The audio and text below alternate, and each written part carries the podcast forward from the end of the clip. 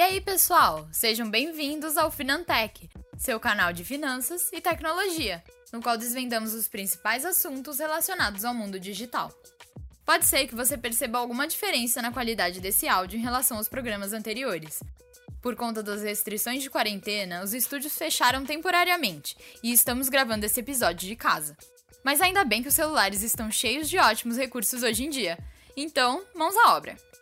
É com muita honra que anuncio que esta edição do programa está sendo apoiada pela Grid Soluções Digitais. Eu sou a Júlia Carvalho e, mais uma vez, conto com a companhia do nosso assistente virtual, o Bit. Olá, Júlia. Olá, ouvintes. Espero que estejam todos bem. Nossa ideia para o programa de hoje é um pouco diferente do que fizemos até agora. E não tem nada a ver com o fato de hoje ser 1 de abril. Fiquem tranquilos que não é nenhuma pegadinha. Todo primeiro programa do mês, vamos reunir uma coletânea dos principais fatos que foram notícia no universo de finanças e tecnologia ao longo do mês anterior, neste caso, o mês de março. A seleção partiu dos posts mais acessados no blog da Cantarino Brasileiro. E agora, eu e o Bit resumiremos tudo para vocês. Vamos lá?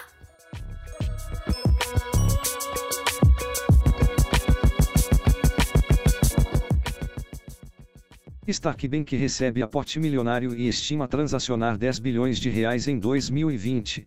A Starkbank é uma fintech de Open Bank que fornece tecnologia para empresas escalarem suas operações bancárias e processarem pagamentos. Em fevereiro, a empresa recebeu um aporte milionário da Iporanga Ventures. Essa quantia será utilizada para manter o desenvolvimento contínuo de suas soluções, dando suporte aos planos para o ano de 2020, em que a expectativa é transacionar 10 bilhões de reais entre clientes como Rappi, Boozer, Ingresse, Rebel, Enova e outros. Resolução do Banco Central equipara risco cibernético a risco operacional. Ciente do aumento dos riscos de ataques cibernéticos direcionados a instituições financeiras, o Banco Central do Brasil, o Bacen, lançou uma resolução para garantir que o sistema financeiro nacional se mantenha sólido e estável e proteja os dados dos consumidores. O risco cibernético aparece no ranking do Relatório de Riscos Globais 2020 do World Economic Forum, como uma das principais ameaças aos negócios para o ano. Isso faz da ameaça de ataques de hackers aos sistemas das empresas uma preocupação global. Stone e Globo lançam Fintech Tom e maquininha com conta digital. A Stone, empresa que atua no segmento de maquininhas de cartão, e o Grupo Globo lançaram a Tom, fintech de serviços financeiros voltado a microempreendedores e profissionais autônomos. Além da maquininha, a Tom vem com um combo composto por conta digital, cartão pré-pago, aplicativo e assistente virtual, com opções de atendimento por telefone, WhatsApp, Telegram e chat no app, 24 horas por dia, 7 dias por semana. Segundo a empresa, para se tornar cliente não é necessário ter CNPJ ou conta bancária. E segundo seu CEO, Caio Fiuza, trata-se de um produto completo e acessível, que se adequa perfeitamente a quem já está empreendendo ou está buscando coragem para começar.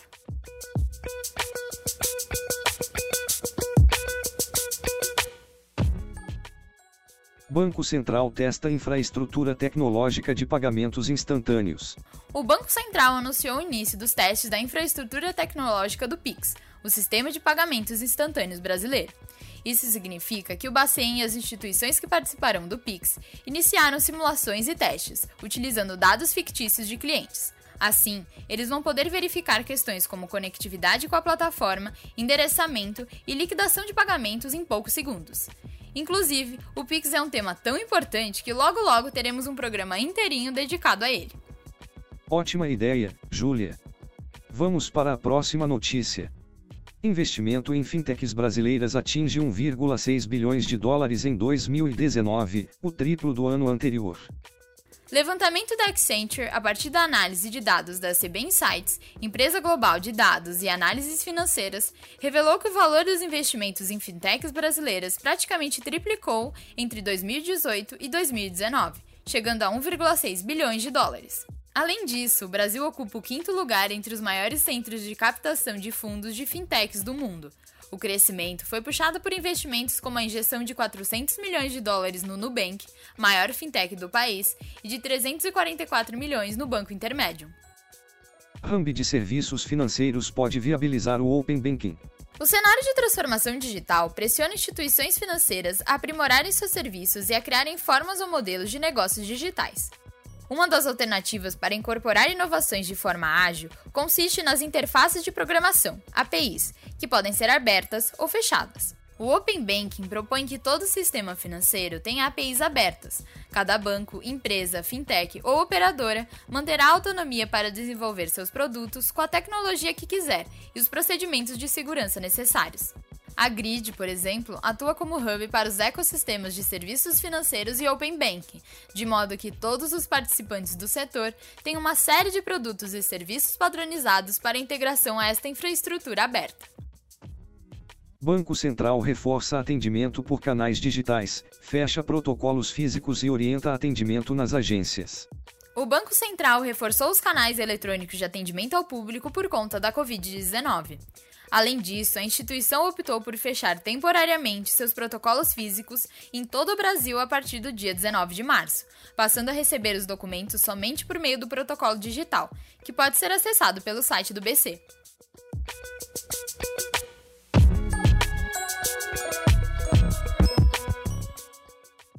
Pois é, pessoal, a notícia ficou por último, mas com certeza não menos importante. O coronavírus está aí, e assim como o Banco Central, todos devemos seguir as recomendações das autoridades para minimizar os impactos da pandemia. Essa foi mais uma edição do Finantech, o podcast da Cantarino brasileiro, que tem como objetivo simplificar e, ao mesmo tempo, aprofundar o conhecimento sobre temas voltados ao universo de finanças e tecnologia. Muito obrigada, Grid! Soluções e APIs para integrar sistemas e acelerar a transformação digital de sua empresa financeira captura de imagem, canais de comunicação, validação de dados, emissão de nota fiscal, enriquecimento de dados e muito mais, em uma única plataforma. E Bit, muito obrigada pela companhia.